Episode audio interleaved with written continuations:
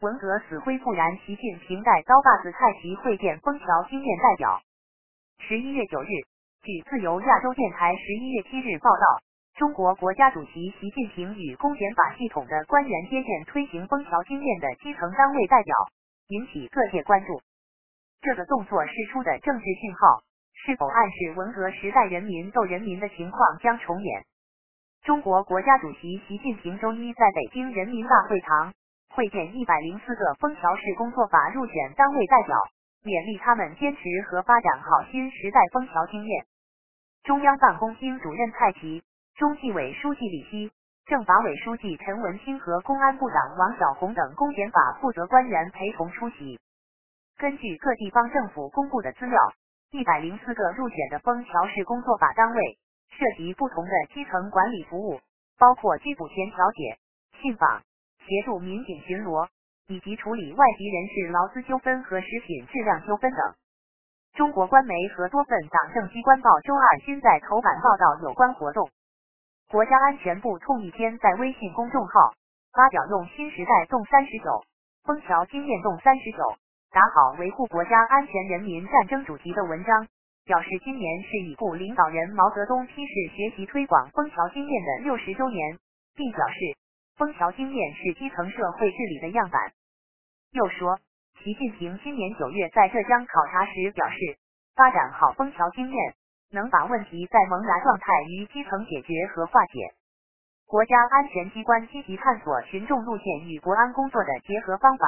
又说，已开通电话、互联网举报热线和平台。以及微信公众号举报等渠道，形容越来越多人积极反映危害国家安全的可疑情况，有助建立强大国家安全人民防线，打好维护国家安全的人民战争。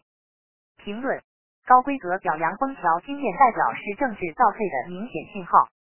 北京之春荣誉主编胡平曾经历文革时代，他表示，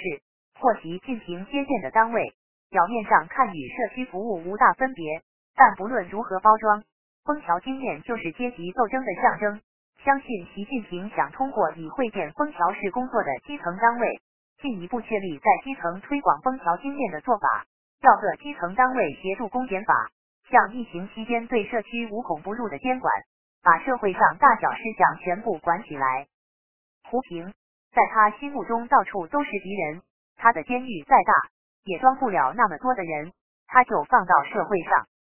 动三十九，封桥经验动三十九，就是群众专政，把所有的人监督所有的人。这些单位看起来和正常社会里的社会基层自治性组织机构很类似，但是他们主要是着眼于政治，控制着整个社会，是强有力的控制，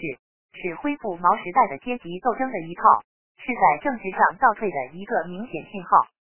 一名不便公开姓名。专门研究中国社会控制的学者表示，这次习近平高规格接见落实枫桥经验的单位，是一种政治表态，表明要求政法系统和司法体制为此服务，同时也是勉励地方政府要用疫情期间守土有责的态度，配合公检法把基层不稳定的因素尽快清零。评论：习近平实现枫桥经验有别毛时代以数字化工具配合群防群治。中国独立政治学者陈道银表示，习近平是以旧有新瓶的方式推广枫桥经验和工作模式，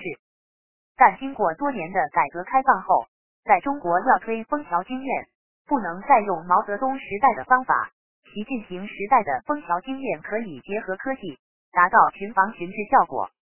陈道银毛说要天下大乱，达到天下大治，搞全国师大串联，但其不是这个意思。他也知道，如果这样搞的话，他是控制不住。今天的技术和手段，以及数字化的手段已很发达，其实要通过各种工具和手段，例如一个电话、各种举报热线，达到群防群治，群众相互监督，把你控制住。习近平他不是要让你动，他是要让静下来，把你画地为牢的被控制住。陈道银表示，目前枫桥经验的个案。还未出现跳过法律或让法律靠边站的情况，相信暂时不用太担忧让毛泽东时代无法无天的局面重现。时刻新闻编辑播报。